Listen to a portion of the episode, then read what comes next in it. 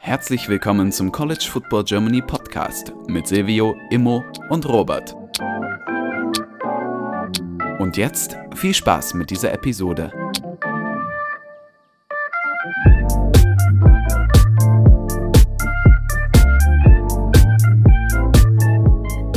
Hallo und herzlich willkommen zurück zu dieser neuen Folge des College Football Germany Podcast. Mit dabei ist heute Silvio. Moin.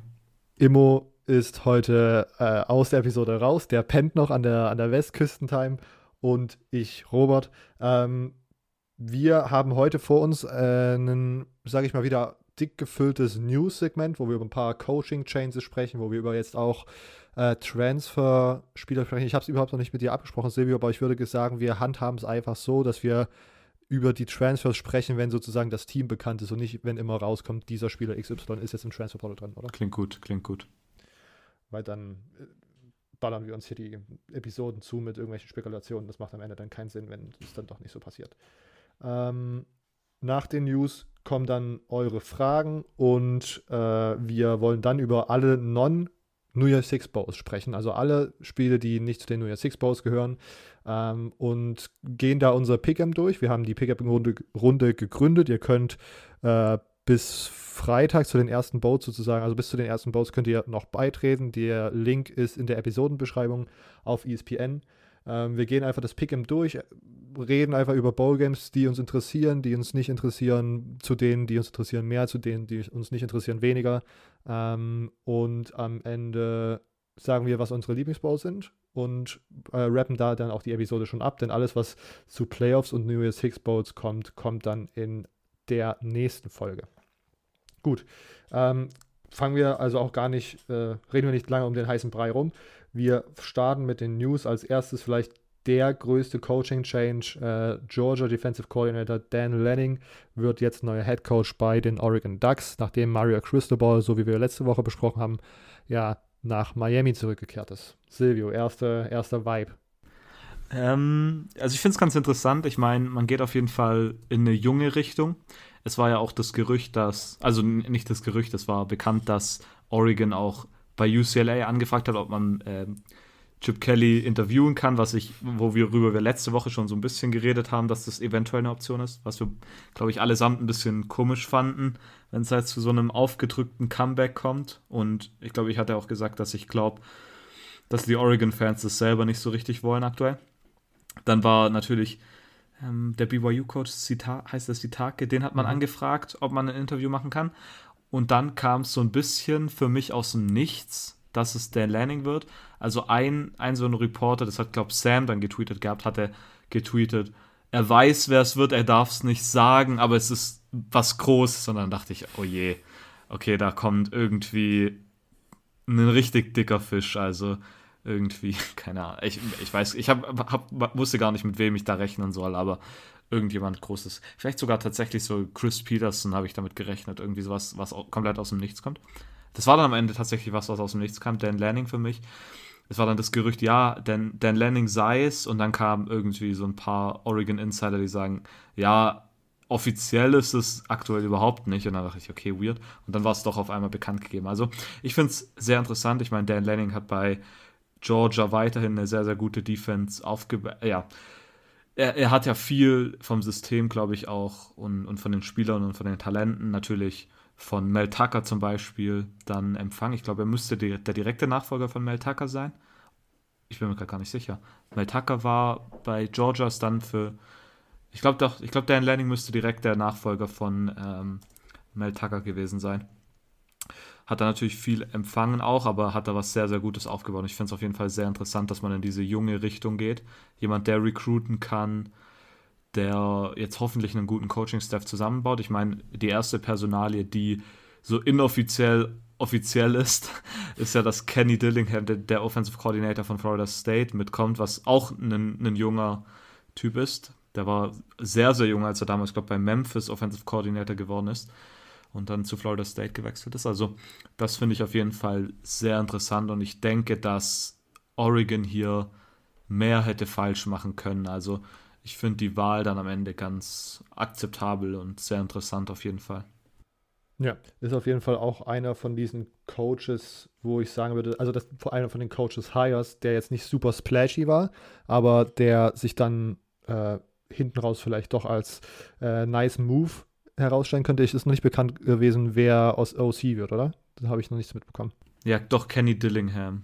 Ach, stimmt, genau, hast ja, stimmt. äh, das wird auch nochmal, das wird auch nochmal interessant. Äh, Kalani Sitake, der äh, BYU-Coach, der im Gespräch war, hat äh, vielleicht dieses, äh, diese Rumors dann direkt nochmal als, ähm, als Leverage genommen und hat sich auch nochmal, ich glaube, eine sieben Jahre Verlängerung bei BYU gegönnt. Also auch Congrats an ihn. Äh, hat das ja, da gut gespielt. Vor allem, es war so, dass, wenn ich es richtig mitbekommen habe, er hatte sogar schon ein Interview bei ähm, Oregon. Und daher, da ist die Frage, die ich mir stelle, und das war so ein bisschen die Frage habe ich mir gestellt, nachdem du mich mal darauf aufmerksam gemacht hast, dass du dachtest, diese Mel Tucker Michigan State Konversation um diesen riesigen Contract sei, nur damit er einen noch größeren Con Contract bei LSU bekommt. Ich frage mich tatsächlich, ob er sich gedacht hat, ich gehe dahin und mache das Interview, tu ein bisschen Interesse zeigen, damit BYU mir einen großen Vertrag gibt. Das ist tatsächlich ein bisschen eine interessante Situation. äh, ja, äh, gut gemacht auf, von, von seiner Seite aus. Ähm, und ja, also ich bin, ich bin gespannt. Ähm, wir können eigentlich dann bei einem weiteren nicht so splashy Head Coaching Hire weitermachen. Virginia Tech, das ist jetzt schon etwas her, aber wir haben die letzten Wochen irgendwie nicht so drüber gesprochen gehabt. Er hat sich äh, Penn State Defensive Coordinator Brent Pry geholt als neuen Head Coach. Äh, als neuer Virginia Tech Defensive Coordinator wird Chris Marv äh, äh, nach Blacksburg, Virginia geholt. Der OC-Posten ist noch nicht vergeben. Auch da doch, bin ich. Doch, nicht. der OC-Posten ist auch vergeben mittlerweile. Okay. Komplett äh, veraltete News heute. okay. Achso, soll, äh, soll ich sagen? Ich, oder? Genau, ich, ich, ich hätte gerne erst, deine, also erst, dein, erst den OC und dann deine Meinung. Okay, äh, der OC wird äh, Tyler Bowen. Das ist ähm, der Titans Coach, Coach von den Jaguars.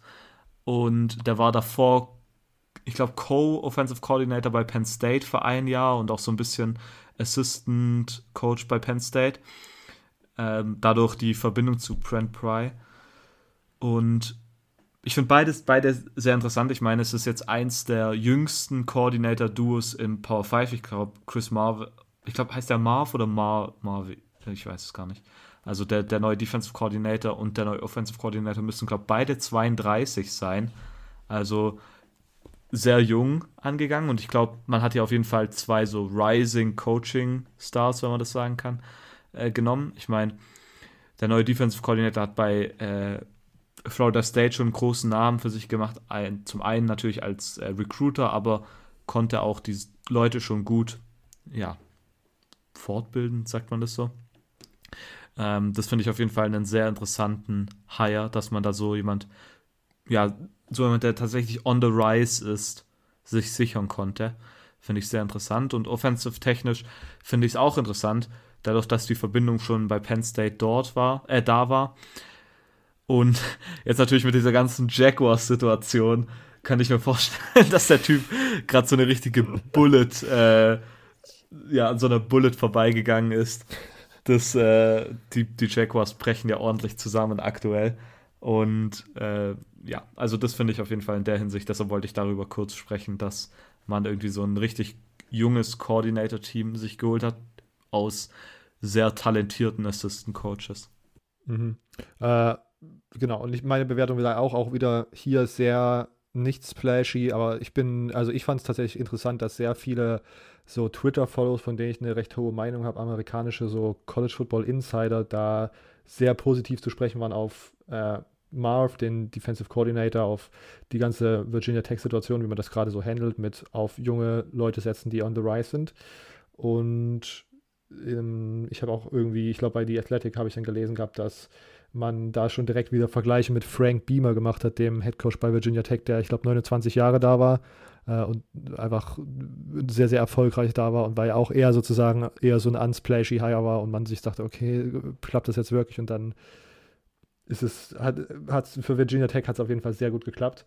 Ähm, ich weiß nicht, ob man solche Vergleiche direkt schon am Anfang äh, machen möchte, wenn man auch vielleicht so ein bisschen auf äh, Erwartungsmanagement achten soll. Aber äh, sehr, sehr interessante Situation bei Virginia Tech. Vielleicht auch in einem Team, was wir nicht so oft besprechen und was vielleicht generell auch, vielleicht auch in, in Deutschland oder in unserer Bubble so ein bisschen zu den Teams gehört, die äh, so ein bisschen als uninteressant gelten.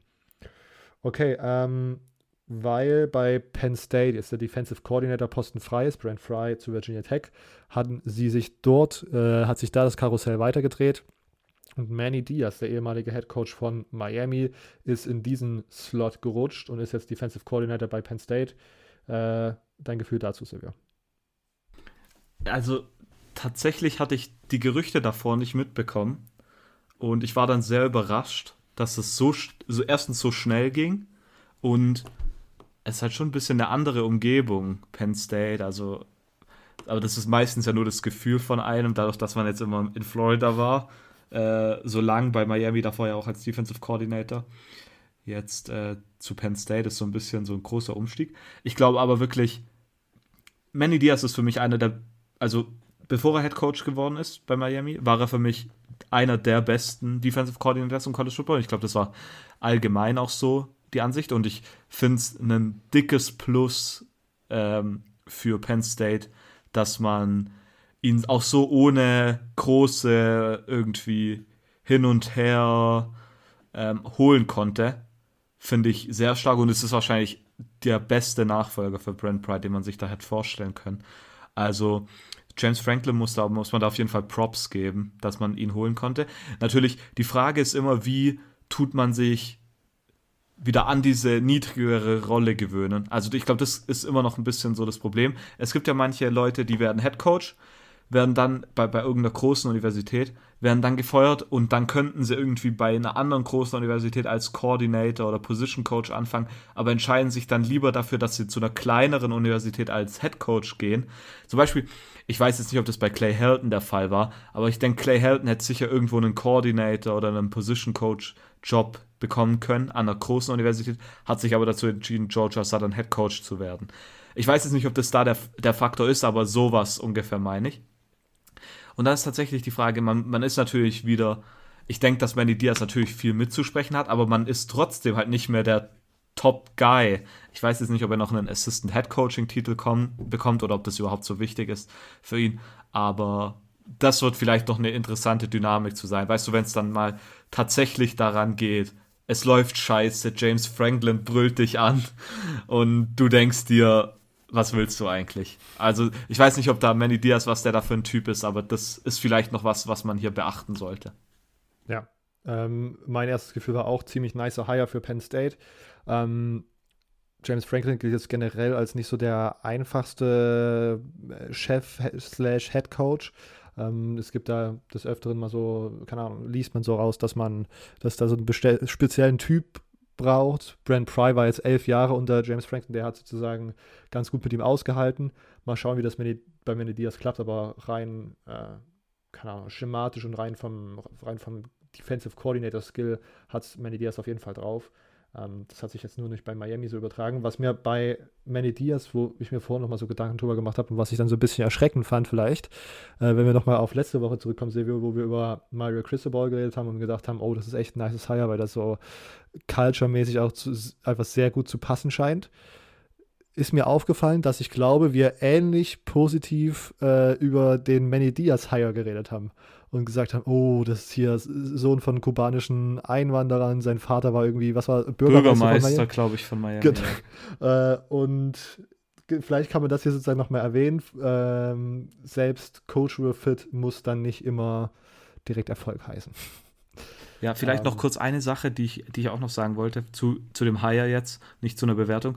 James Franklin hat wohl kurz bevor er Manny Diaz geholt hat, gesagt, dass er sich für die Defense einen Head Coach sucht. Also einen Head Coach auf die Defense hat er gesagt.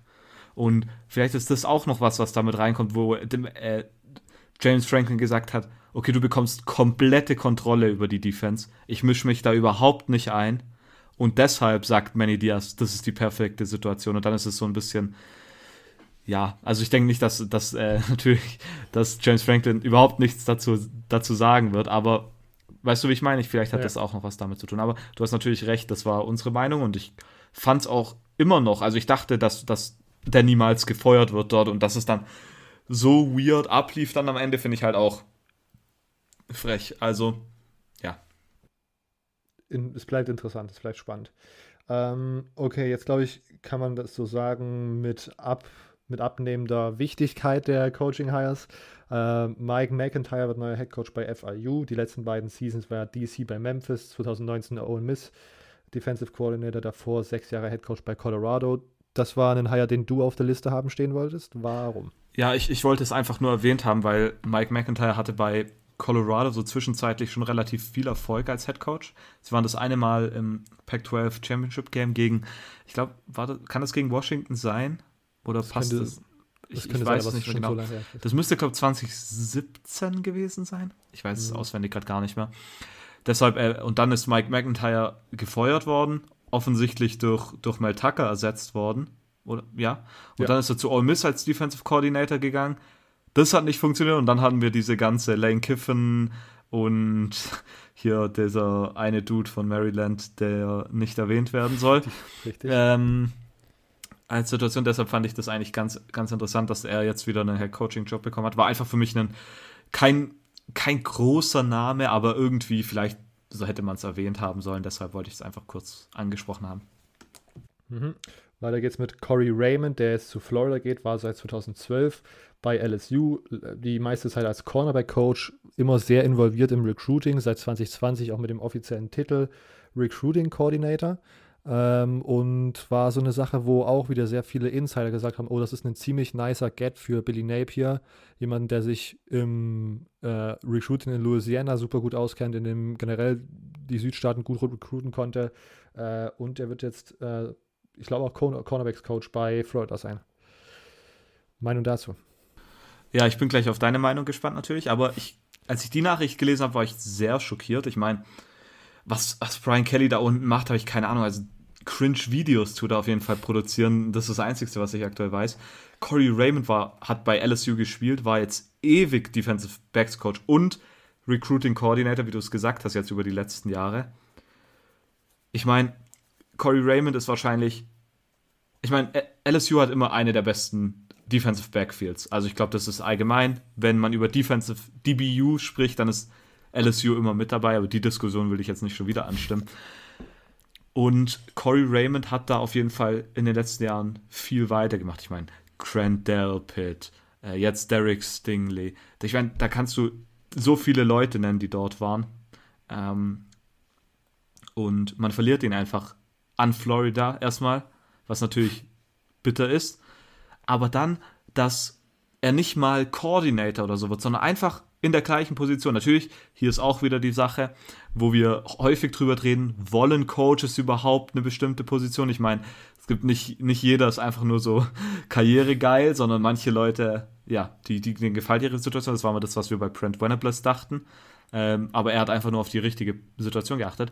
Daher finde ich das auf jeden Fall, dass man einen der besten DB-Coaches, wenn nicht sogar der Beste, in der gleichen Position von einem großen Rivalen wegschnappen kann, finde ich abgefahren. Also, das war wirklich für mich einer der, wahrscheinlich ist das der, der größte Positions-Coaching-Wechsel dieses Jahr. Ähm, und ich finde es tatsächlich ein bisschen schade, dass man da nicht so viel drüber gelesen. Also man, natürlich, man hat einiges darüber gelesen, aber ich finde, das ist eine riesige Storyline eigentlich. Natürlich, neuer Coaching-Staff, der will seine eigenen Guys reinbringen, verstehe ich schon. Aber Corey Raymond war über die letzten Coaching-Wechsel bei, bei LSU auch immer stabil geblieben. Und wenn ich die Chance habe, irgendwie einen der besten Coaches bei mir zu haben, dann würde ich das wahrscheinlich mit Kusshand annehmen. Also, das finde ich äh, sehr interessant. Ich meine, wir bekommen unterm Jahr, weil sonst, ich, ich meine, ich liebe Coachingwechsel und gerade solche Position-Coaching-Wechsel und jetzt in der Off-Season oder Bowl-Season äh, bekommt man dann wenigstens mal die Chance, über sowas zu reden. Aber sowas finde ich ultra interessant. Aber deine Meinung natürlich als Florida-Fan würde mich da auch noch interessieren. Ich bin, ich bin auch sehr, sehr gehypt. Ich finde auch, dass das irgendwie auch nochmal als Fan oder an die Fans ein Zeichen ist, dass man verstanden hat, wo das Problem liegt, nämlich dass beim Recruiting einfach man einfach zu weit hinter Georgia gefallen ist und sozusagen so einen Ex Experten-Recruiter zu holen auf, einen, auf eine Position, die bei Florida in, historisch gesehen immer sehr, sehr wichtig einfach ist, die, das Defensive Backfield und was in den letzten paar Jahren schon einfach nicht mehr auf dem Level gespielt hat, was man sich wünscht, auch weil wieder, wie gesagt, die keine, kann, kann man nicht mit Five-Star-Recruits sozusagen zugeschüttet wird äh, oder sich nicht hat zuschütten können. Ähm, ist einfach sehr, sehr nice und ist sehr ein sehr nices Gefühl als Fan, dass man sozusagen sieht, okay, wir haben, wir haben verstanden, was das Problem ist. Was anderes, was ich zum Beispiel jetzt auch die Woche noch gesehen habe, ist, dass äh, dann so ein ehemaliger Florida Writer geschrieben hat, äh, hat jetzt nichts mit ähm, Mr. Raymond zu tun, sondern das war dann irgendwie so ein Recruiting-Video, was so ein Recruit gepostet hat, wo so richtig nice Edits und so waren vom Stadion, wie sie da irgendwie mit in, in den Unis gedanced haben. Und da meinte sie so, meinte der Writer, oh, jetzt darf das Media-Team endlich mal das machen, wofür sie angeheuert wurden, als ob sozusagen das andere Coaching-Regime so ein bisschen da wollte, dass die, keine Ahnung, dass, dass die dort so ein bisschen konservative Medien sozusagen nur produzieren dass da nicht so kreative Vielfalt rausgeballert wurde. Und auch das ist wieder sowas, wo man so denkt, okay, wir wissen, Recruiting hat jetzt gerade viel mit Vermarktung zu tun, mit viel mit Social Media. Und wenn man sozusagen ein Team hat, was für die Recruits sozusagen irgendwie so Videos erstellt, was sie auf Social Media posten können, ist das auch wieder nur so ein Sign. Wir haben verstanden, wir sind im 21. Jahrhundert, wir brauchen sehr gute Spieler und die kriegt man nur, wenn man sozusagen im, im, sich dem Zeitgeschehen so ein bisschen anpasst und mit der, kann, mit der Zeit geht. Und das ist alles, es fühlt sich gerade alles sehr, sehr, sehr, sehr nice an. Äh, es geht in die richtige Richtung, mhm. glaube ich. Auch wenn äh, beim, übrigens beim Signing Day tatsächlich eine sehr ernüchternde äh, ein sehr ernüchterndes Ranking dieses Jahr, glaube ich, rauskommen kann für Florida. Ja, aber ich meine, ich weiß nicht, ob das so schlimm ist, ähm, dieses eine Jahr mit der neuen Umstellung weiß ich nicht, ob man das vielleicht sogar verkraften kann. Vielleicht noch eine Sache, die ich anmerken will, ist natürlich, wenn ich sage, man bekommt ihn in gleicher Position, das stimmt, er ist natürlich Cornerbacks-Coach, aber er ist dafür Assistant Head Coach und hier ist wieder der Titel, also vielleicht, das kommt natürlich, ich glaube, die Hauptding ist dann einfach, dass man einen höheren Pay hat, mehr verdient, aber trotzdem nicht als Coordinator. Ich meine, und bei, und bei LSU war er Recruiting Coordinator. Und ich meine, wenn man bei 24-7, da steht ja immer, wer wen recruited hat und da seine All-Time-Commits. Derek Stingley, äh, Kevin Tolliver, Eli Riggs, Jacoby Stevens, Keyshawn Boutte. Das sind äh, alles, alles, hat da so viel Five Stars und richtig übertriebene Five Stars. Also, wenn er so bei Florida recruiten kann, und das Ding ist ja dann nicht nur, dass er gut recruiten kann, sondern er kann sie dann tatsächlich auch noch entwickeln. Ich meine, manchmal hat man man hat diese Recruitings, diese richtig starken Recruiter, aber dann denkst du irgendwie, okay, viel wird aus denen nicht. Äh, und der kann irgendwie sie auch noch entwickeln. Das ist ein Big Get, vor allem für, für Billy Napier. Also da bin ich richtig, richtig äh, interessiert, wie das ablaufen wird in der Zukunft. Ja. Ähm, weiter geht's im Text. Oklahoma State Defensive Coordinator wird ab nächster Saison dieselbe Rolle bei dem anderen OSU ausfüllen, bei äh, Ohio State. Ähm, Knowles war seit 2018 Oklahoma State Defensive Coordinator, davor acht Jahre Defensive Coordinator bei, DC, äh, bei, bei Duke. Dazu eine Meinung, Silvio. Ähm, ich fand es auf jeden Fall sehr interessant. Ich meine, davor war ja, heißt der Coombs Defensive Coordinator, der dann irgendwie während der Saison demoted wurde. Ja, die hatten diesen Coach, der, ich glaube, Defensive Back Coach war bei, der ehemalige Defensive Coordinator oder Co-Defensive Coordinator bei Ohio State war. Kelly Coombs müsste er, glaube ich, heißen. Kerry, Kerry Coombs. Äh, und dann bei, bei den Titans als, glaube Defensive Backs Coach oder Linebacker Coach, irgendwie sowas. Ach, sorry, ich, ich habe das jetzt überhaupt nicht im Hinterkopf.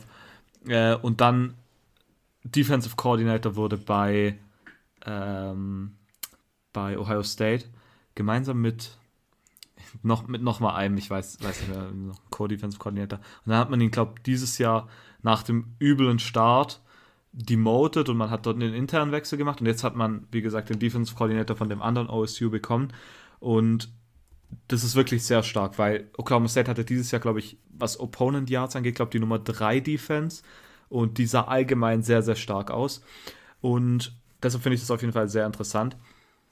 Vielleicht einfach muss man hier auch mal Props geben an Mike Gandhi, dass der immer diese abgefahrenen Coordinator sich holt. Man hatte das davor mit äh, Jurcic, der jetzt, glaube ich, auch bei Ohio State, nee, bei Penn State, nee, doch, der, nee, der müsste bei Penn State sein. Jurcic. Mike Jurcic heißt der doch, oder? Mhm. Ähm, ich glaube, der müsste jetzt bei Penn State sein. Ja, genau, der ist jetzt bei Penn State Offensive Coordinator seit diesem Jahr. Davor war er bei Texas Offensive Coordinator und davor äh, Passing Game Coordinator bei Ohio State jeweils vor ein Jahr und davor war er ewig lang bei Oklahoma State. Ich glaube, die Story habe ich schon mal erzählt im Podcast, wo Mike Gundy einfach bei D3-Programmen, weil er nicht immer seine Coordinator verlieren wollte, einfach D3-Programme angeschaut hat, wer hat die meisten äh, Passing Yards und so. Und dann hat er einfach so einen D3-Guy geheiert, äh, was auch so eine absurde Story ist. Aber ich finde, ähm, ja, äh, Mike Gundy hat in letzten Jahr gute Coordinator sich geholt und ich glaube, da sollte man mal vielleicht da Props geben in die Richtung. Ich meine, ja, ich meine, ich will Mike Gundy jetzt ja nicht äh, promoten, was seine anderen Sachen angeht, was er sich geleistet hat in, in, in, den letzten Monaten oder vor der Saison. Aber in der Hinsicht muss man auf jeden Fall mal Lob geben. Ja, das stimmt. Uh, Jim Knowles ist also bei Ohio State statt Oklahoma State. Ähm, kommen wir also zu den Coaching-Transfers wir, nee, nicht zu den Coaching-Transfers, zu den Spieler-Transfers. Äh, die Coaches sind somit erstmal abgehakt. Ähm, Oklahoma State, äh, Quatsch, Oklahoma Quarterback Spencer Rattler äh, transfer zu äh, der University of Southern of South Carolina. Ich habe gerade schon wieder einen Hänger drin. Ähm, hat relativ schnell nach Verabschiedung von Lincoln Riley sozusagen bekannt gegeben, dass er transfern wird. Jetzt diese Woche sein Ziel bekannt gegeben. Genauso übrigens wie auf ähm, OU Titan Austin Stockner, der ihm auch nach South Carolina folgt. Ähm, was ist unser Take dazu, fragt Christian. Mm, also ich meine, die, die Connection ist natürlich da wegen ähm, Shane Beamer, ja. der davor ja Assistant Head Coach und Tight End Coach, da vielleicht noch, noch mehr bezüglich der Tight End Position bei ähm, Oklahoma war. Also von daher ist es in der Hinsicht nicht wirklich überraschend. Als ich gelesen habe, ich hatte nur gelesen, ähm, Spencer Rattler transfers to, to USC und ich dachte, hä? Geht, also damit hätte ich jetzt nicht gerechnet, dass der der Guy ist, der mit Lincoln Riley geht und dann, ah, okay, South Carolina, das andere USC. ähm, ja, deshalb finde ich es in der Hinsicht ganz interessant. Ich bin gespannt, was er da reicht. Vor allem South Carolina, Robert, du hast gesagt, äh, South Carolina hat sich für immer die Defense, äh, die Quarterback-Position versaut, weil sie, wer war es denn nochmal? Ähm, der Helinski-Bruder, der. Helinski-Bruder, ja. Heißt, war das Ryan Helinski? Nee, ja. Ry, nee. nee. Ryan Helinski war, glaube ich, der, der Selbstmord begangen hat. Einer von Oder, denen. Nee, ich glaube, Tyler Helinski war der, der Selbstmord begangen hat. Ah, ja, stimmt. Und dann Ryan, Ryan ja, das passt, glaube ich, schon. Ist jetzt ja. auch egal. Einer von den dreien. Ähm, von daher fand ich das interessant. Also ich bin gespannt, was da läuft. Ja, bin ich auch. Ähm, wir haben dazu noch eine Frage bekommen. Max, eure Meinung zum Transfer von Rattler zu den Gamecocks? Ja, ich verstehe, dass es da eine Connections zum Head Coach, eine Connection zum Head Coach Shane Beamer gibt, weil er vorher der Assistant Head Coach bei OU war. Aber trotzdem finde ich die Sche Entscheidung irgendwie fragwürdig. Äh, Rattler hat Rattler ist so ein großes Talent und geht jetzt zu einem höchste, höchstens Mittelklasse-Team, wo er nicht gerade von viel Talent umgeben sein wird. Äh, um sich auch, genau, äh, was hilft es einem Draftstock für 2023 wieder nach oben zu treiben? Hätte mich in seiner Situation, denke ich, für eine andere Uni entschieden. Denke da zum Beispiel an sowas wie Ole Miss, wo Coral jetzt ja in den Draft geht und zum Beispiel auch, oder zum Beispiel Auburn, wo ja der Goat, äh, Bo Nix, äh, jetzt auch weg ist. also diese, erstmal diese Bo Nix-Nachricht hat mich richtig geschockt, weil das so ein bisschen ist wie Sam Ellinger bei, bei Texas. Ja. So einfach die Verbindung zum Programm. Das hat mich dann tatsächlich überrascht. Ah, ich finde, ich, also, ich finde es tatsächlich gar nicht so einen dummen Move. Ich meine, ich glaube, ich, also es gibt ja diesen Sophomore Slum bei Spielern. Ich habe aber irgendwie das Gefühl, und das ist mir einfach, kommt mir einfach nur so vor, vielleicht, dass es dadurch mir das vorkommt, weil es das bei Matt Tucker so war, aber dass Head Coaches manchmal im zweiten Jahr so overperformen. Und jetzt diese Verbindung von dem ehemaligen Tight End und dem ehemaligen Quarterback beim ehemaligen Coach wiedergefunden. Da finde ich das vielleicht ganz interessant. Und ich glaube, für Spencer Rattler, der vor der Saison als Nummer 1 Pick gehandelt wurde, ähm, ist es eine sehr interessante Situation, um, ja, um seinen Draftstock wieder aufzubauen erstmal, es ist die SEC, was natürlich anzurechnen ist. Und ich glaube, ich meine, er hat denn nicht wirklich übel übertrieben schlecht gespielt. Ich glaube, er kommt hier halt in eine Situation jetzt rein, wo er Teil, einen Teil des Programms kennt, Leute um sich hat, mit denen er ja schon so Gemeinsamkeiten hat. Ich weiß nicht, ob das das richtige Wort ist. Und vielleicht ist dann wirklich leichter, dort zu starten, reinzukommen, äh, ohne Probleme. Von daher finde ich das in der Hinsicht gar nicht so dumm. Also, äh, Robert, ich weiß nicht, ob du da jetzt eine andere Meinung hast, aber ich finde das nicht so überraschend. Also, natürlich, das hört sich komisch an South Carolina, die waren 6-6, bringt nicht wirklich was, aber wenn du dann overperformst und es läuft irgendwie und man geht irgendwie, keine Ahnung, 8-4 allein oder 9-3 sogar, keine Ahnung, dann kann man schon wieder, kommt man in die Konversation mit, mit dem Draft. Also ich glaube, man muss hier auch so ein bisschen, ich weiß nicht, also Karriere retten wäre wahrscheinlich komplett übertrieben gesagt, aber ich glaube, es geht wirklich hier um, ja, so die Zukunft eigentlich schon fast. Von daher finde ich das, wie, wie schon jetzt mehrmals gesagt, gar nicht so einen dummen Move. Ja. Äh, ja, also ich finde es jetzt auch keinen super dummen Move. Vor allen Dingen, weil, also Ole Miss hat jetzt auch, wenn Luke, äh, Matt Carroll weggeht und da sozusagen eine Lücke auf ist, die haben Luke Altmaier, der ein sehr hoher Recruit äh, aus der letzten Klasse, glaube ich, war. Ähm, also jetzt auch nicht so super safe, dass man da sozusagen sofort startet. Ähm, und Ole Miss ist irgendwie, äh, nicht Ole Miss, äh, ich meine, South Carolina ist auch irgendwie, ich weiß nicht, also das, der, der Rekord dieses Jahr sieht halt jetzt nicht super nice aus, aber äh, tatsächlich hat man ja dann Wins gegen Teams geholt, gegen die man sich das nicht so als erstes irgendwie vorstellen hat können. Am Ende war man, war, glaube ich, die, die, die, generelle Perception von Shane Beamers ersten, von, von, seiner ersten Saison schon überraschend gut. Und die nehmen jetzt auch so ein bisschen gerade irgendwie so ein bisschen Rückenwind mit aus dieser, aus dieser Saison. Haben jetzt, glaube ich, gerade die 2022er Klasse auf Nummer 16 gerankt, was nicht schlecht ist. Vor allem, nachdem man letztes Jahr wirklich sehr, sehr bad recruited hat. Ähm, und wenn man sozusagen den Coach irgendwie kennt, den ein paar Leute aus, also zumindest eine Person aus Oklahoma mittransfert, ähm, keine Ahnung, ich bin am Ende wird man wahrscheinlich jetzt nicht, wie gesagt, da irgendwie so eine Alabama-artige Saison hinlegen äh, mit Playoff-Teilnahme oder so, aber vielleicht reicht es, um ein stabiles Quarterback zu zeigen und äh, da irgendwie, ich weiß nicht, so, so ein bisschen die Reputation von so einem Chaos-Guy sozusagen wieder so ein bisschen wegzulenken mhm. zu einem stabilen Quarterback. Ja, und es ist auch so ein bisschen. Ich weiß, ich weiß ja tatsächlich nicht, wie viel sowas reinspielt in die Entscheidung. Aber man spielt nächstes Jahr auch bei South Carolina daheim gegen Georgia, daheim gegen Texas AM, daheim gegen Tennessee. Das sind, weißt du, so Spiele, wenn du da eine Big-Time-Performance hast, dann geht der Draft-Stock so nach oben. Deshalb, ich Oder weiß ja nicht, ob sowas damit reinspielt, aber ja, muss man auf jeden Fall erwähnt haben. Ja, also genau, also ich, fand es jetzt auch keinen, keinen schrecklichen Transfer, auch wenn ich das, glaube ich, so nie sagen würde. Äh, glaube ich, aber ja, hat mich jetzt nicht, hat mich jetzt nicht angesprochen als eine überraschend schlechte Auswahl an, an zukünftigen Team. Ähm, und was ich noch erwähnenswert fand, und ich glaube, das ist auch soweit der, ne, das ist der vorletzte äh, Artikel newswürdig. Auch ein Spielertransfer, Ex-Five-Star Quarterback Recruit Quinn Ewers transfert von Ohio State zu Texas. Ähm, hat, soweit ich die Story richtig zusammenfassen kann, letztes Jahr reclassified, wäre eigentlich die 22er-Klasse gewesen. Ist aber dann reclassified, schon 2021 ans College gegangen.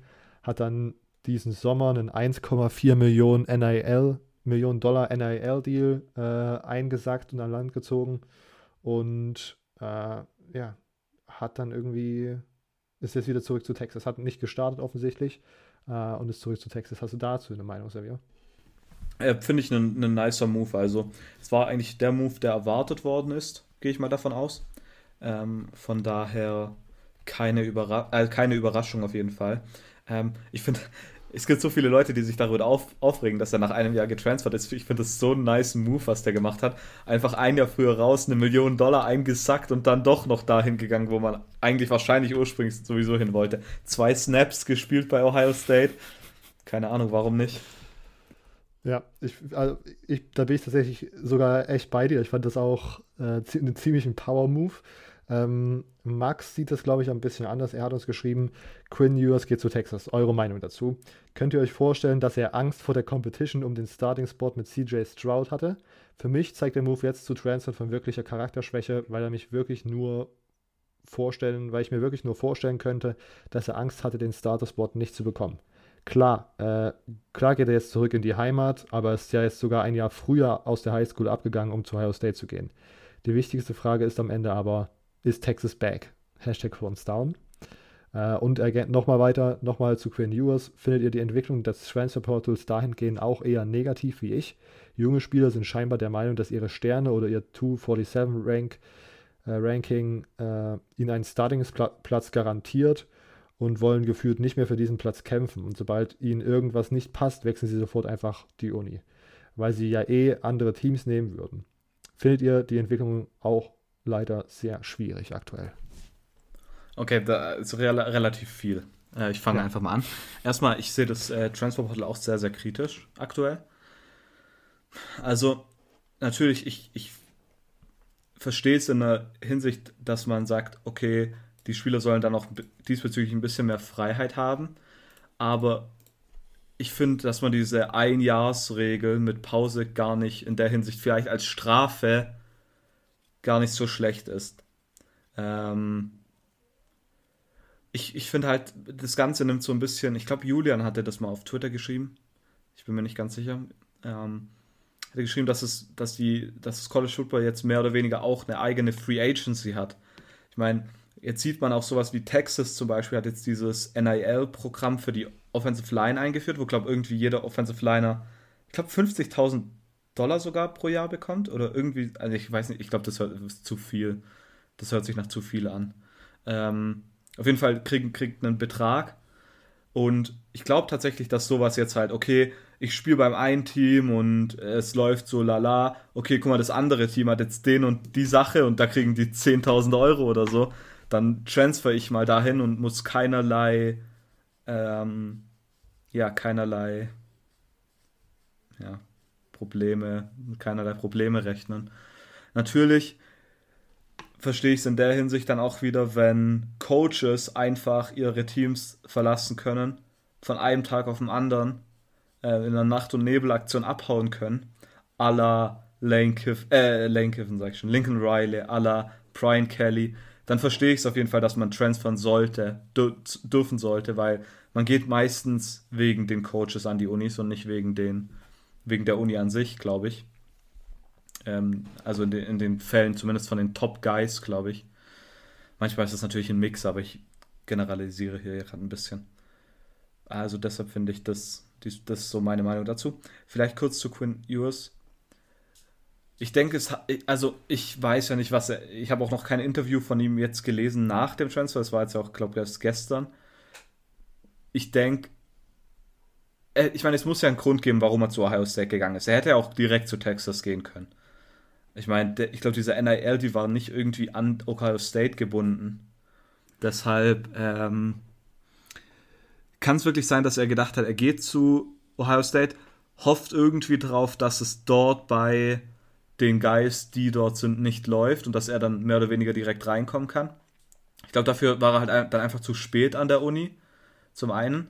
Und natürlich CJ Stroud hat dann zu gut gespielt.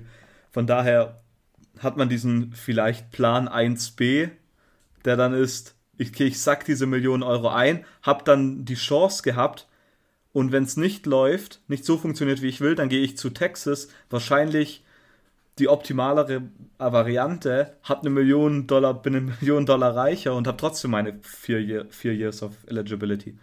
Also von daher war das, glaube ich, so ein Gamble, den er genommen hat und das einfach am Ende dann eine Win-Win-Situation ist. Wenn du da hinkommst, du wirst direkt der Starter, dann hast du eine Million Dollar und bist direkt der Starter bei, bei einem Top-Programm. Und wenn nicht, gehst du zu einem anderen Top-Programm, zumindest historisch gesehen, ähm, und wirst da wahrscheinlich ohne, ohne irgendeinen Problemstarter. Deshalb, ja, also äh, Texas ist natürlich nicht back für mich aktuell, auch wenn sie ein bisschen auf dem Weg natürlich dahin sind. Also ich glaube, Texas baut schon wieder was auf. Ähm, ich glaube, ich glaube, Texas wird eine relativ akzeptable Recruiting-Class haben, wenn man das so sagen kann. Von daher, ja, so viel dazu. Robert, was sagst du zum Transferportal? Ja, ich glaube, ich sehe es nicht ganz so kritisch wie äh, Max und du. Ich. Jetzt muss ich hier gerade meine, so, so, das sind immer so, keine Ahnung, Gedankenschnipsel, die mir eigentlich schon immer beim Football, beim College Football schauen, so umherschwören. Jetzt werde ich hier einfach mal raushauen und vielleicht machen die am Ende im Zusammenhang vielleicht gar nicht mehr so viel Sinn. Aber eigentlich schaut man sich ja Arbeit von unbezahlten Arbeitskräften an. So. Die bekommen ein kleines Stipendium, so ein, so ein Stipendium, sie bekommen irgendwie so ein Taschengeld so, aber eigentlich ist das im Vergleich zu dem, was sie sozusagen für ihre Schulen und für die NCAA, wie auch immer, erwirtschaften, sozusagen schwierig als Bezahlung anzunehmen, wenn man schaut, was da für Zahlen am Ende rauskommen. Und jetzt wurde diese NIL eingeführt, um das so ein bisschen auszugleichen. Und manche Schulen wie Texas haben jetzt da irgendwie so Teamprogramme gemacht. Ich glaube, die ersten, die das gemacht haben, oder ich weiß nicht, aber das, was als erstes so groß gemacht wurde, war BYU, wo ähm, ein Energy-Riegel-Produzent aus Utah irgendwie jedem, jedem Footballspieler sozusagen irgendwie die da den Geldbetrag gegeben hat, den es kostet, an, an der BYU University zu, zu studieren. Und haben die sozusagen die Student Fees ein bisschen erlassen, so ein bisschen. Äh, und das war dann natürlich auch sehr gut für Walk-Ons, weil die sozusagen diese Kosten nicht übernommen bekommen haben. Normalerweise, die, die ähm, sozusagen schon ein Stipendium haben, haben dann einfach dieses Taschengeld sozusagen aufge, ja, erhöht bekommen. Mm. Und die Tatsache, dass, und ich glaube, was mich am meisten wurmt, ist eigentlich, dass man dieses Transferportal hat und ich finde dieses Jahr Sperrung, finde ich halt in, fand ich so ungerecht, wenn man sich anschaut, was die Coaches die ganze Zeit machen können. Und ähm, wie du gesagt hast, viele Spieler ähm, gehen an Unis, weil sie einen Coach mögen, weil sie wissen, der spielt einen Spielstil, der mir für die Zukunft irgendwie ähm, zuträglich ist, der mir gefällt, wo ich ein, gut eingesetzt werde, optimal eingesetzt werde. Ähm, aber ich finde es absolut gerecht, dass wenn Coaches einfach in so einer Nacht- und Nebelaktion irgendwohin aufbrechen können und dann sozusagen auch keine, keine Strafe, keine Jahr aussetzen müssen, weil sie ihren Vertrag oder so, den sie ja unterzeichnet haben, nicht sozusagen äh, bis zum Ende, äh, keine Ahnung, abgearbeitet haben. Äh, und dann irgendwo ein neues, einen neuen Milliarden, Millionenvertrag bekommen, äh, Millionen, nicht Milliarden, ähm, dass dann gesagt wird, okay, Spieler dürfen das halt auch machen. So, und einen freien Transfer finde ich absolut, eine absolut faire Situation, dass dann vielleicht manchen das nicht gefällt, dass es dann so Spieler gibt, die einfach irgendwo hingehen, ein Jahr früher die Highschool verlassen, äh, eine Million einsacken, woanders hingehen und äh, dann hoffen, dort spielen zu können, wenn das in diesem ersten Jahr nicht geklappt hat. Das ist vielleicht für diejenigen, die es kritisch sehen, einen, also ich denke nicht, dass die Quinn Ewers-Situation jetzt eine Situation wird, die immer, die jetzt immer so passieren wird. Oder dass, dass es irgendwie jedes Jahr jemanden gibt, der diese, die, diese Formel abspielt und so ein, da so einen permanenten Ping-Pong-Ball, der, was weiß ich, Umhertransferei irgendwie entsteht. Aber ich glaube einfach, dass das Transferportal jetzt, wie es jetzt ist, fair gemacht wurde und Spieler endlich die mehr Macht haben, die ihnen eigentlich auch mehr, also eigentlich auch zugestanden hat von Anfang an und man nicht irgendwie an irgendwelchen Regeln festhält, die das irgendwie Spielfeld irgendwie so ein bisschen, keine Ahnung, ungerade gemacht haben, wenn man sich das auf irgendwie alle anschaut. Deswegen bin ich froh, dass es so wird und dass es jetzt so ein bisschen Free Agency ist, ist für mich eigentlich auch nur ein Zeichen dafür, dass das alles ein bisschen fairer geworden ist und dass Spieler, wenn sie wissen, ich starte ja nicht, oder wenn wir CJ Stroud gesehen haben, der jetzt ein Heisman-Finalist ist, nächstes Jahr wieder zu Ohio State geht, dass dann ein Backup-QB sagt, der jetzt der Quinn Ewers, was weiß ich, der war vielleicht sogar Four String, oder? Wir haben mit Julian drüber gesprochen, es gab noch mindestens mhm. zwei andere QBs, die vor ihm da waren. Und das lag natürlich auch daran, dass er ein Jahr früher gekommen ist, aber wenn der Four-String-Quarterback dann sagt, okay, ich werde jetzt hier nicht ich möchte spielen, ich sehe woanders ist meine Option besser, dann transfer ich woanders hin. Dann ist das für mich eine absolut legitime Situation, die man als Spieler wahrnehmen kann und man muss sich da nicht irgendwie für rechtfertigen und ich sehe es auch nicht als Charakterschwäche an, sondern jeder hat, ich glaube, jeder im Power 5 hat irgendwie das Ziel, in die NFL zu kommen und das machst du halt man meistens nicht, wenn du also meistens nicht, wenn du halt einfach nicht spielst. So, es gibt dann die Joe Burrows, die halt super lange bei äh, Ohio State einfach im Roster rumgammeln, dann ein Jahr transfern und dann ein Jahr die beste Saison ihres Lebens abfeuern und irgendwie als First Overall Pick gepickt werden. Aber das ist halt auch eher die Ausnahme. Und deswegen bin ich absolut dafür, dass Spieler die Chancen so nutzen können, wie sie ihnen am, am besten passen. Und wenn wir dann, ja, und wenn das dann halt so ist, dass man transfert und so. Deswegen, also ich bin absolut pro Transferportal und äh, jetzt müssen wir damit leben, dass es jetzt gerade so ist, wie es ist. Ähm, und ich sehe es aber tatsächlich auch als, also ich sehe es nicht unbedingt negativ. Ähm, war jetzt ein großer, war jetzt ein großer Exkurs, eine philosophische Frage, die man hier besprechen muss. Ähm, vielleicht in eine etwas ähnliche Situation schlägt die nächste Frage von äh, Dennis, der uns fragt, was wir von der Aussage von Mike Leach zu Spielern, die mit Blick auf den NFL-Draft nicht mehr an Bowl Games teilnehmen, ähm, denken. Vielleicht lese ich hier einmal kurz die Quote vor, auf die wir uns beziehen. Äh, Mike Leach hat in einem Athletic-Artikel, glaube ich, gesagt, you got, you've got an obligation to the place that helped build and develop you and finish it out in the bowl game. Uh, that's part of it. You owe it to your team, you owe it to your fans, you owe it uh, to your coaches, and it's the most bizarre thing to me in the world uh, that ja, das, also es ging im Grunde darum, dass er es nicht verstehen kann, wie Spieler sozusagen auf Bowgames verzichten. Okay, Silvio. Ich meine, wir sind beide bekennende Mike Leach Guys. Mhm. Ähm, natürlich nur auf Personality technisch. Über andere Sachen wollen wir nicht, nicht, uns nicht zu ihm bekennen oder bleiben still. Ähm, aber wir finden ihn beide sehr, sehr funny. Aber bei manchen Situationen finde ich wirklich, dass er einfach nichts hätte sagen sollen, weil, also die Meinung verdreht ich überhaupt nicht, die er hier vertritt. Also, das ist erstmal ein einziges Spiel. Die Spiele bedeuten, außer bei den Playoffs, überhaupt nichts. Also wirklich null. Überhaupt nichts. Ähm, und du gehst wirklich nur ein extra Risiko ein. Du spielst am Ende in einem Game, das nichts mehr bedeutet dass du hättest nicht spielen müssen und könntest dir dort eine, eine Career-Ending-Injury sogar holen und deinen ganzen Draft-Stock versauen.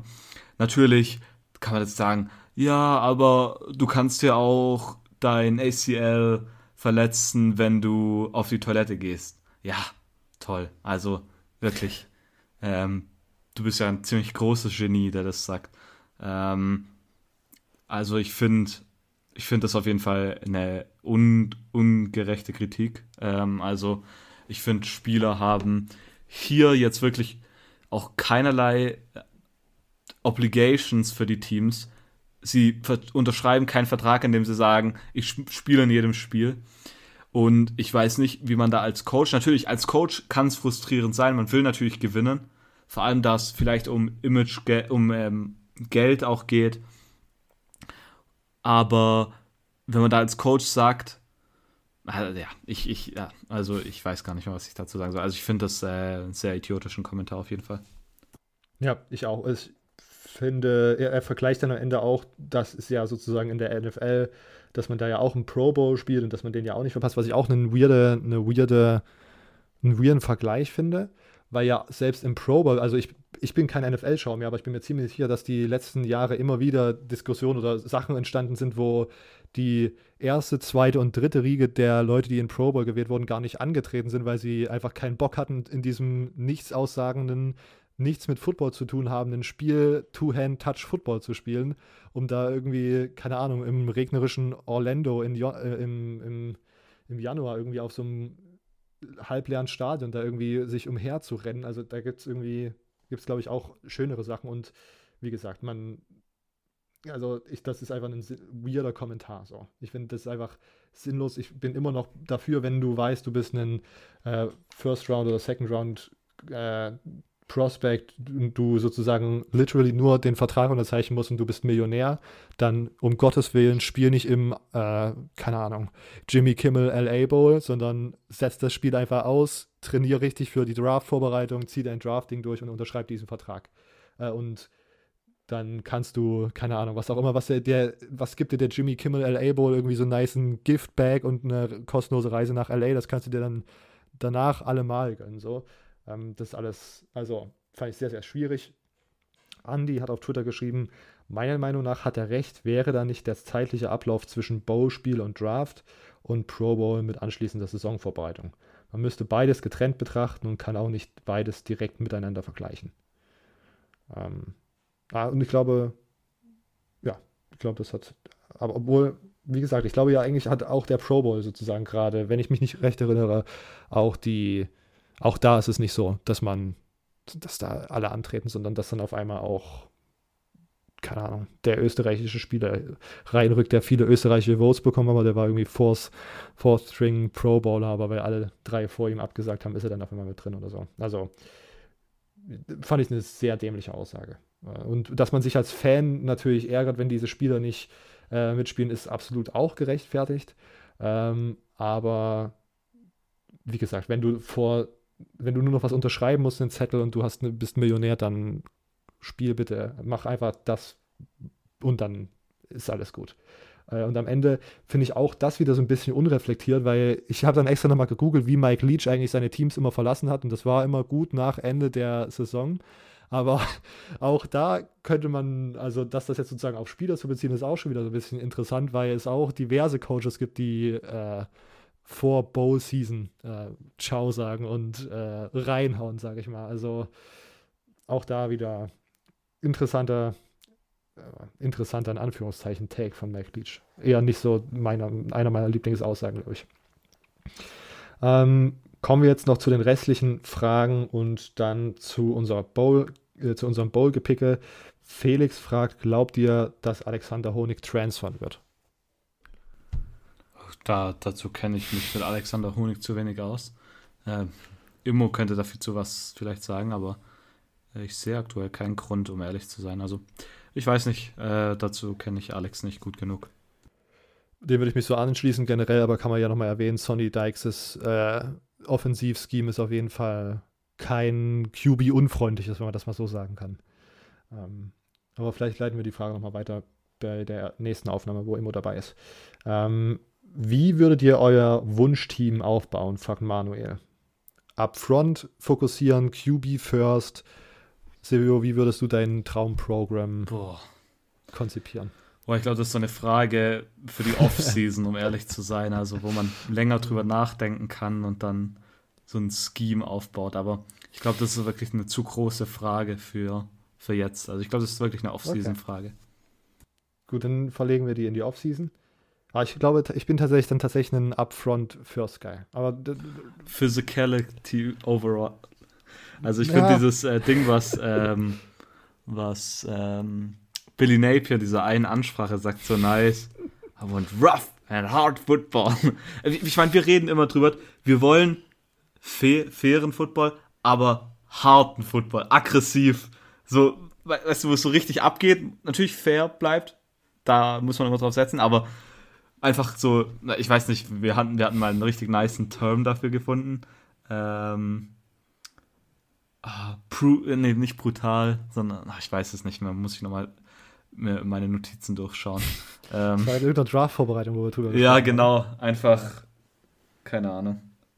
Ja, okay. Aber gut, es ist, es ist tatsächlich eine nice, könnte vielleicht eine ganze Episode werden in der Offseason.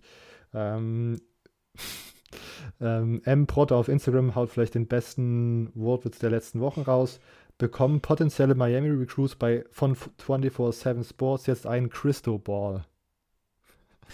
Oh je. äh, okay, ähm, Felix fragt, auf welchen Freshman slash Sophomore freut ihr euch nächste Saison am meisten? Oh, das ist natürlich immer so eine Frage, un unvorbereitet. Ähm, ich weiß nicht, ich habe gerade keinen kein Namen parat.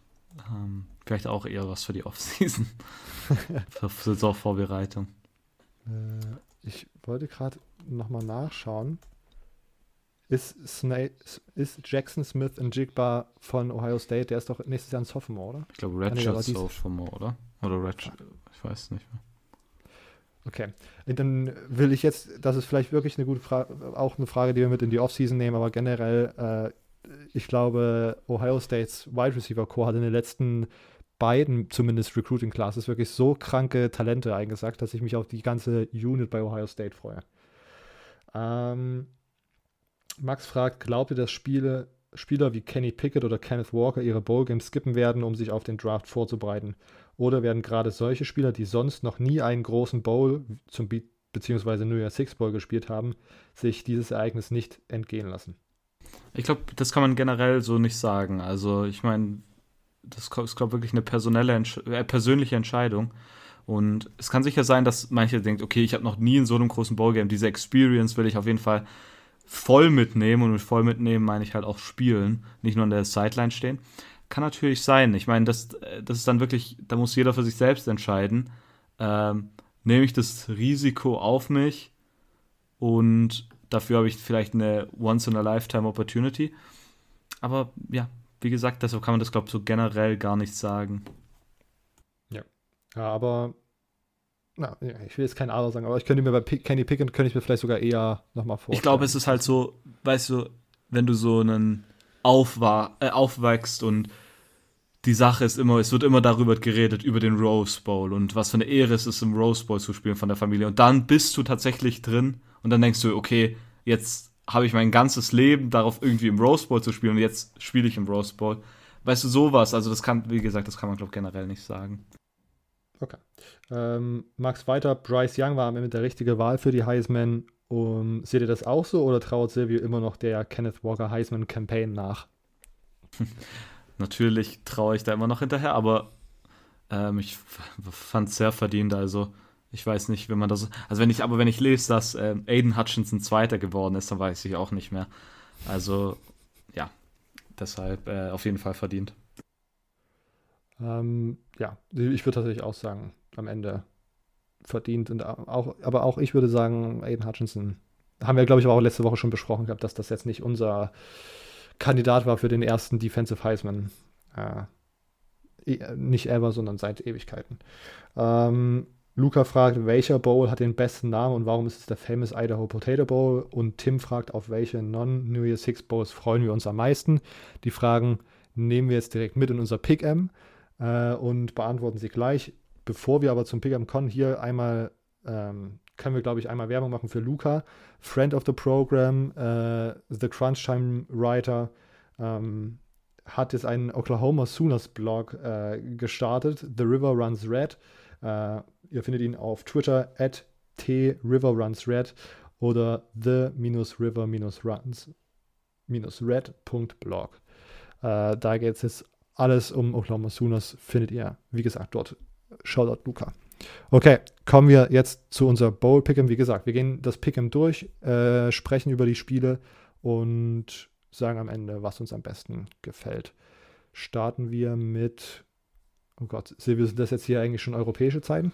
Ähm, ja. Okay, Freitag 18 Uhr, äh, der 17.12. Middle Tennessee Toledo, eins, worauf ich mich nicht ausgesprochen freue. ich auch nicht. Toledo, okay, ich. Bahamas Bowl. Ja, Oh, stimmt, Bahamas Bowl. Das ist sozusagen für die Spieler ganz nice, weil die immer auf Glaube Bahamas auch, geflogen ja. werden. Glaube ich auch. Ob, obwohl, vielleicht müssen wir dann nochmal. Ich weiß auch, dass nämlich letztes Jahr auf einmal der Bahamas Bowl irgendwo in Florida stattgefunden Ja, und da war überhaupt nichts los. Ich glaube, da war keine einzige Person dort. Äh, nicht, dass das jetzt dieses Jahr wieder so ist, aber ich glaube, nee, sie spielen wieder in Nassau. Nice. Nice, nice, nice. Schön für die Spieler. Ich gehe auch mit Toledo. Ähm, der Cure Bowl findet zwischen Northern Illinois und Coastal Carolina statt. Northern Illinois ja am Ende MAC-Champion geworden. Mhm. Coastal Carolina 10 und 2 gegangen. Ist, ist meiner Meinung nach ein ganz, eigentlich relativ interessantes Spiel sogar. So mhm. für ein erstes Ding, Cure Bowl. Ähm, ich ich würde tatsächlich Northern Illinois nehmen. Äh, natürlich, hier ist natürlich auch immer noch die Sache. Wir haben noch immer ein paar Tage bis dorthin. Und ich bin mir bei nicht jedem Team sicher, wer aussitzt. Und gerade bei solchen Teams, über die man sowieso nicht viel redet, kann das dann ausschlaggebend sein. Aber ich gehe mal mit Northern Illinois und mit dem Mac-Sieg im Rücken gewinnt man den Big Time Cure Bowl. ja, das kann ich mir tatsächlich auch vorstellen. Ich gehe aber jetzt einfach hier mit Coastal Carolina äh, NIU hat irgendwie auch die Saison, das ist alles ganz, wenn man sich die Spiele nochmal so anschaut, das ist ganz absurd. Die haben dann diese Spiele immer nur so super knapp gewonnen und im Championship-Game, da ballern die sozusagen, äh, wer war es nochmal? Ak ne, nicht Akron.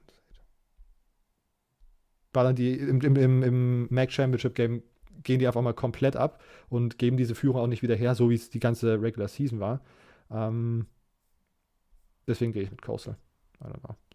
Äh, Western Kentucky gegen App State. Wir wissen beide noch nicht, ob Bailey Zappi spielt. Doch, ich, ich, bin mir, ich bin mir zu 99% sicher, dass der spielt, weil also ich habe keine Bestätigung gelesen, aber er hat diesen, wo Mike Leach die Sache sagt, mit dem, dass es eine Frechheit sei, dass Leute aussetzen. Das hat der nämlich retweetet und dadurch gehe ich davon aus, also wenn der jetzt aussetzt, dann weiß ich auch nicht. Deshalb gehe ich mal davon aus, dass er spielt. Aber ich weiß nicht, ob äh. Stearns spielt, sein Top Wide Receiver. Aber trotzdem, ja. Es ist auch ein sehr, sehr nice Spiel, vor allem um 17 Uhr am Samstag. Ähm, ich glaube, da hätte man wirklich schlechteres Programm haben können. Ich gehe mit Western Kentucky. Ja, ihr wisst, ich bin jetzt dieses Jahr adoptierter Western Kentucky Guy, ähm, Bailey Zappi Guy. Deshalb, äh, ja, natürlich eine Sache, die man hier auch noch bedenken muss, ist, Zach Kidley ist nicht mehr da, der Offensive Coordinator, der jetzt halt zu Texas Tech gegangen ist.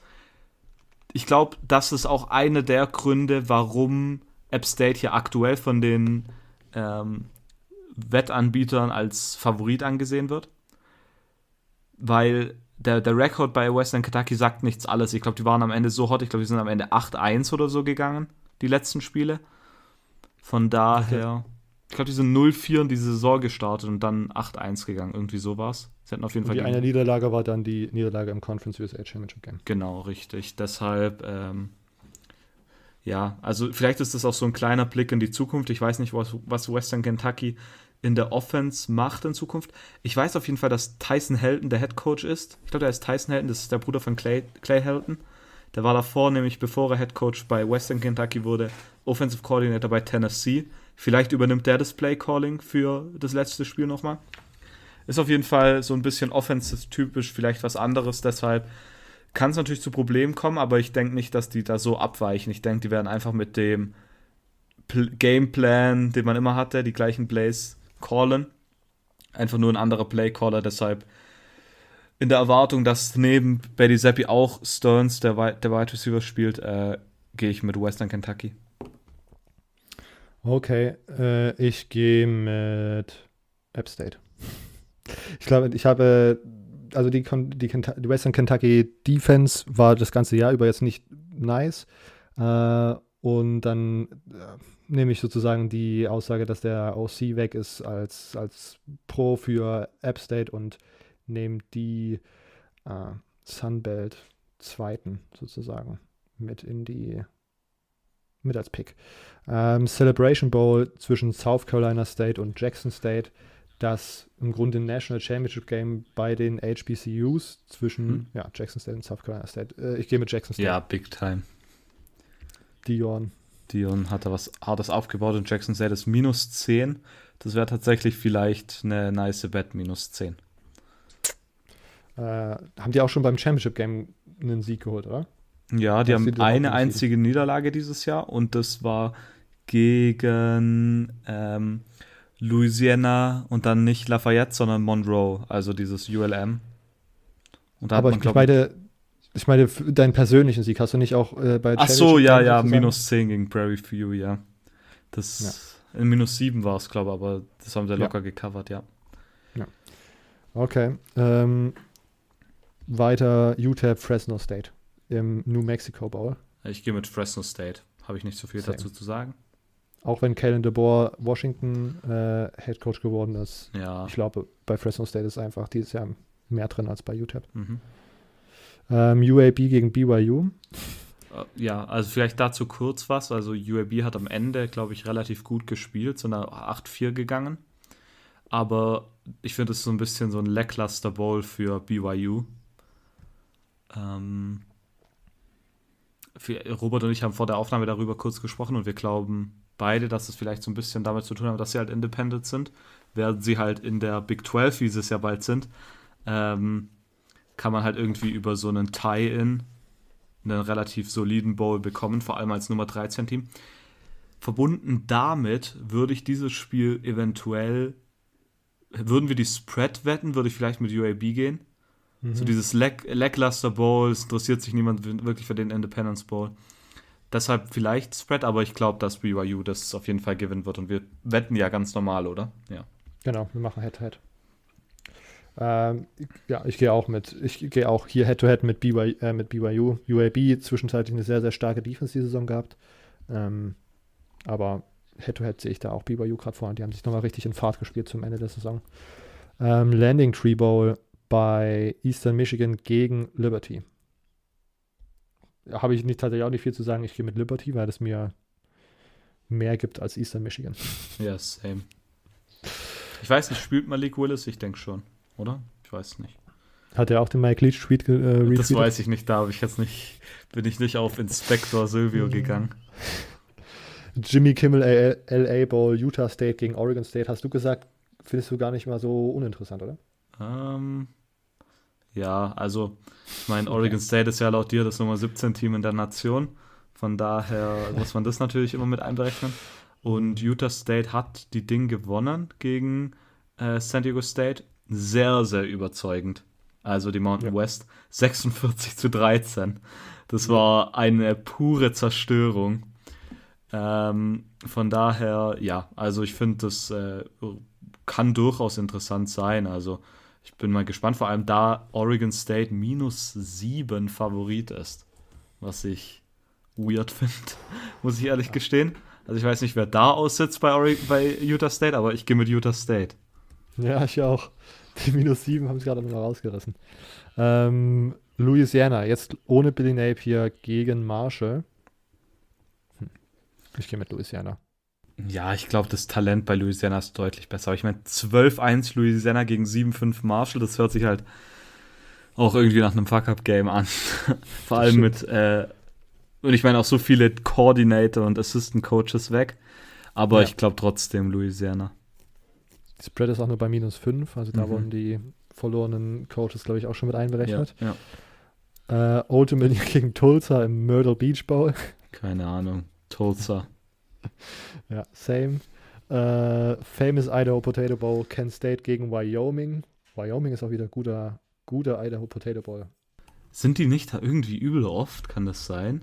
Ja. Das Gefühl ja, habe ich also nämlich gerade. Ich hätte, ja. Also Wyoming ist auch für mich so ein Kartoffelteam, wie ja. also so vom, vom, vom ganzen Design her. Ähm, Oh, Kent State, genau, Kent State mhm. war der, war der Mac-Gegner. Wyoming war 2017 dort gegen Central Michigan. Da haben sie gewonnen. Wo war das sogar noch mit Josh L? Ähm, nee. Gute Frage. 2017. Ja, Josh Allen MVP. Ja, Famous Idaho Potato Bowl MVP. Ja. Hatte ich irgendwas Kent, im Hinterkopf. War Kent State dann ähm, im Championship, Mac Championship, Mac Championship Game. Wurde von NIU geklatscht. Ja. Ja, keine Ahnung. Äh, ich habe wirklich überhaupt keine Ahnung. Ich gehe mit Wyoming, einfach weil sie ich, braun sind wie eine Kartoffel. Ich gehe mit Kent State, weil sie gold sind wie eine Kartoffel. Oh je. Äh, Frisco Bowl, UTSA, San Diego State. Das ist, finde ich, ein ganz interessantes Spiel. Ich meine, San Diego State wurde halt, wie gesagt, letzte Woche weggeklatscht. Bis zum geht nicht mehr. Also wirklich, da, das war, das Spiel war San Diego State lag eigentlich auf dem Boden, hat gesagt, bitte hör auf, prügel nicht auf mich ein und Utah State steht über ihn und prügelt nochmal weiter darauf ein. Ähm, deswegen gehe ich mit UTSA. äh, ja, für mich ist gerade eigentlich relativ wichtig, ob Sincere McCormick, man spielt ja Top Running Back von, von UTSA. Aber vielleicht gehe ich auch einfach Bauchgefühl und sage, ich hab, finde nämlich auf die Schnelle nichts. Äh, Bauchgefühl sagt Meep Meep, Motherfuckers. äh, Armed Forces Bowl, Missouri gegen Army. Oh Gott. Ja, das ist ein oh. ganz übles Spiel. Also da würde ich auf keinen Fall einschalten, wenn ich ehrlich bin. Oh, Aber ich gehe mit Army einfach aus Big Respe Respect, weil sie Robert viel Geld eingebracht haben. Äh, das ist wahr. Indem äh, sie keine Punkte gescored haben. Das muss man noch dazu rechnen. Oh, Army ist minus dreieinhalb Punkte Favorit, Alter. Ja. Kannst du nicht ausdenken. Äh, ja, ich gehe auch Army. Ich muss jetzt hier gerade den Service Academies Respect zollen. Meine Bad of the Year ist gekommen. Ich kann jetzt hier gerade nicht drunter vorbei. Patriot. Ähm, ja. Und das ist auch noch anti also gegen den SEC-Team, wo ich ja der größte SEC-Guy bin, also schwierig. Ja. Ähm, North Texas gegen Miami of Ohio. Uh, Frisco Football Uff. Classic North Texas. Ähm, aber das Spiel interessiert mich wirklich überhaupt nicht. Nee, mich auch nicht. Äh, Miami of Ohio. Genau, der, der famous Gasparilla Bowl, äh, UCF gegen Florida, ist schon sold out. ähm, auf der anderen Seite sind einige sehr wichtige Defense-Spieler von Florida auch in den letzten Tagen wieder ins Transferportal gegangen. Und Dylan Gabriel bei UCF getransfert?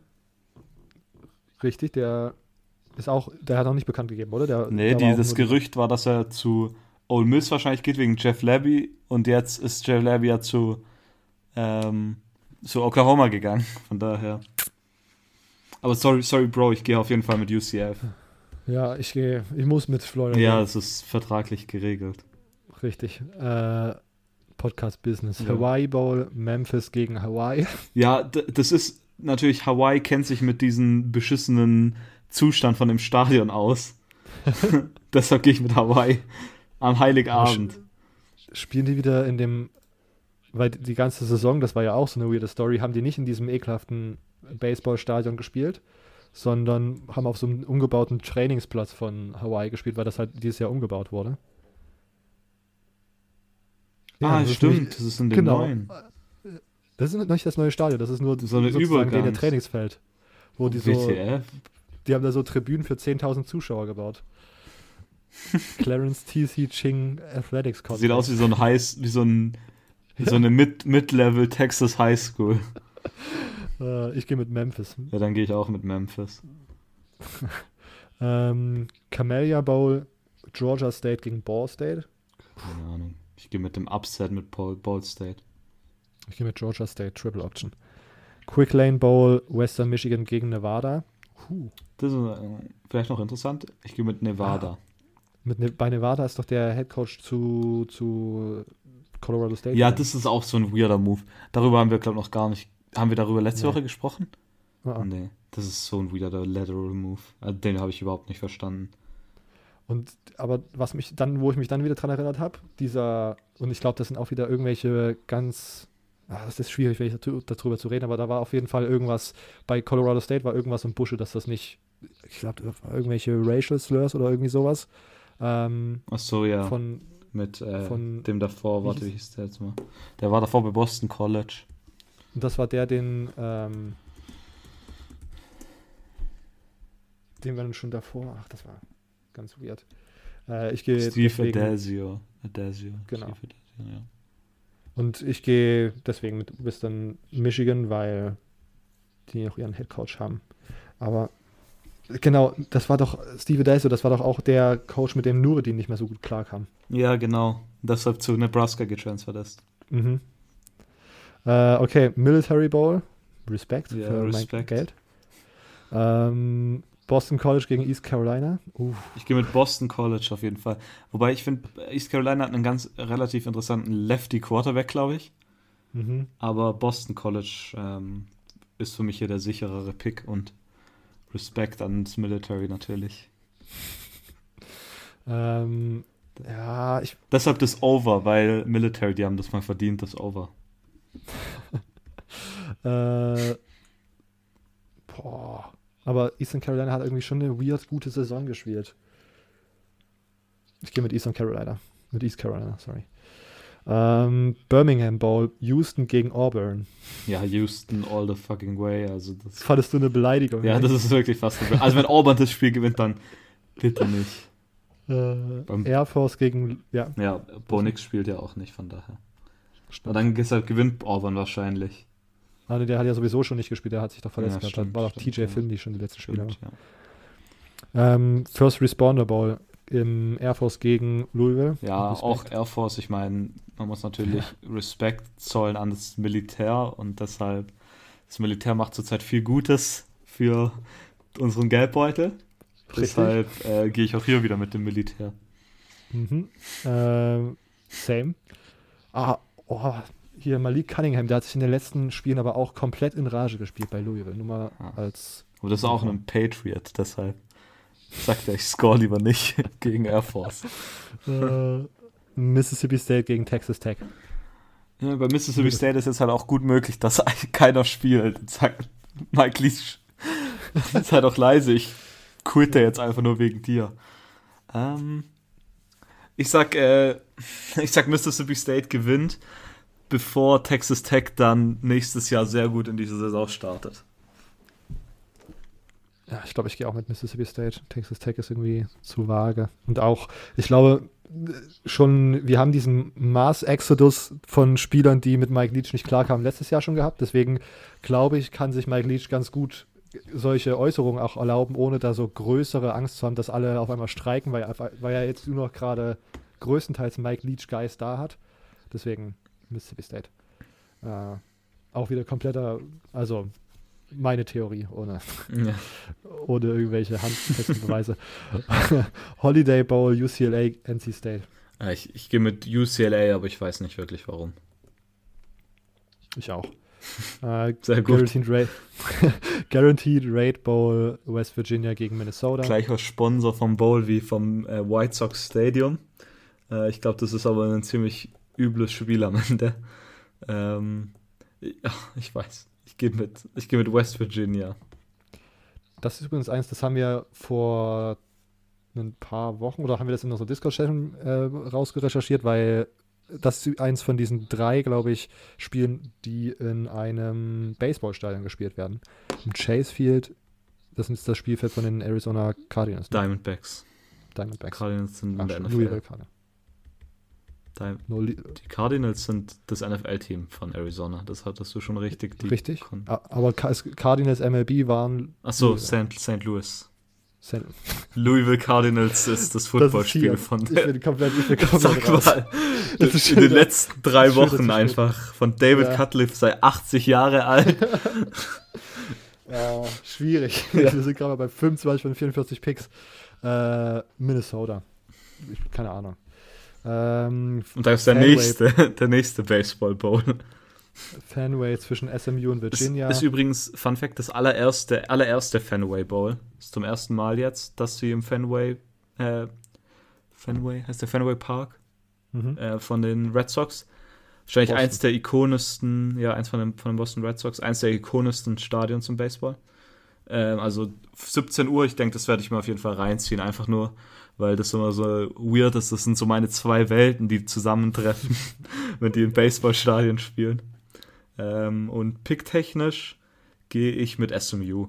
Ich meine, ich finde Brennan Armstrong bei Virginia, wenn wir davon ausgehen, dass er spielt, sehr interessant, aber da gibt es ja auch den Coachingwechsel. Von daher. Übrigens, darüber haben wir, glaube ich, noch gar nicht geredet, dass Tony Elliott der Head Coach wird. Stimmt. Egal. Nächste Folge. Nächste Folge, ja. SMU. Äh, SMU für mich auch. auch aber auch da Coachingwechsel der, ne? Ja. Tony Dakes weg.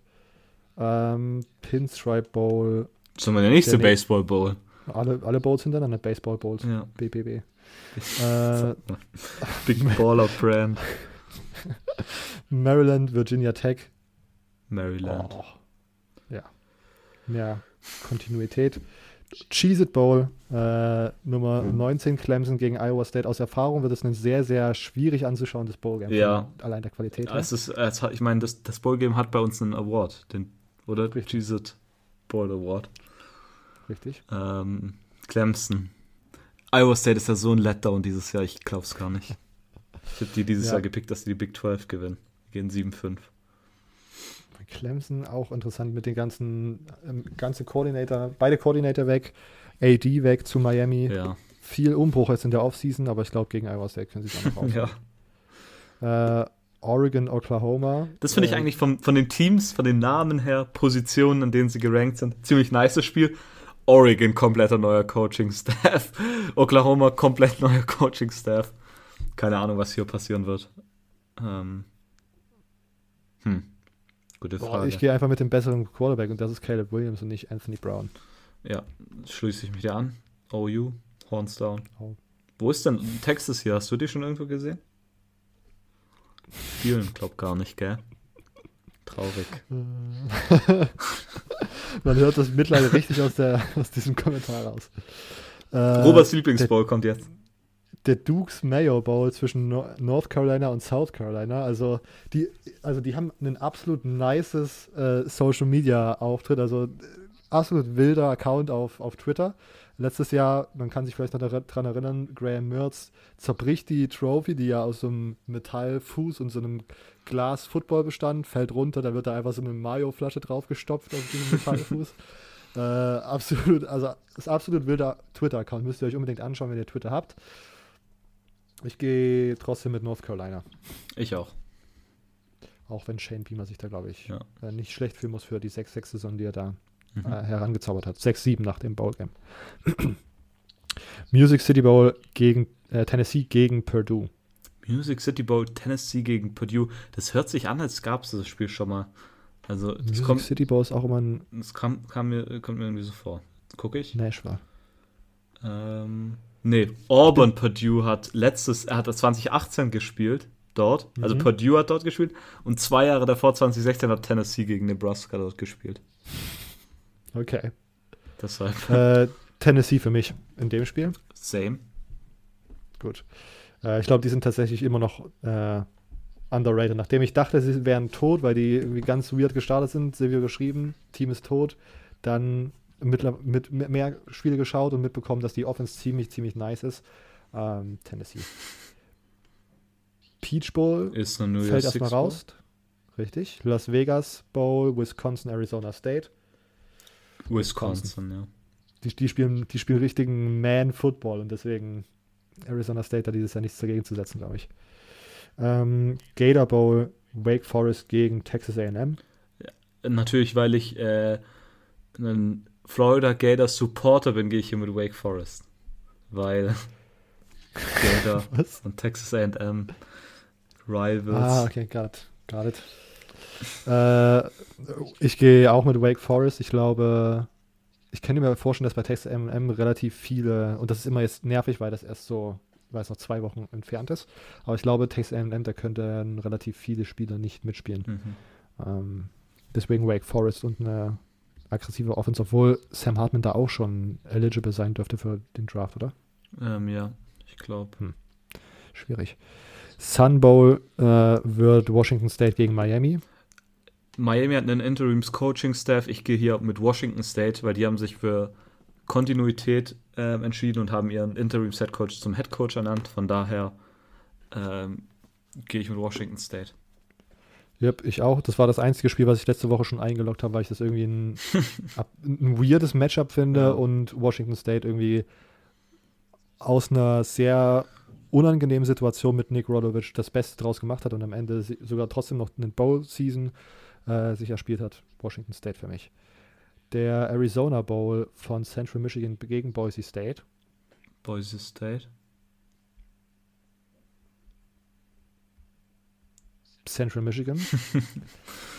ähm, ist übrigens der Barstool Sports Arizona Bowl. Mhm. Den, der wird, glaube ich, sogar auf YouTube gestreamt für alle Zuhörenden. Kann man sich das dann kostenlos gönnen, soweit ich das äh, gesehen habe.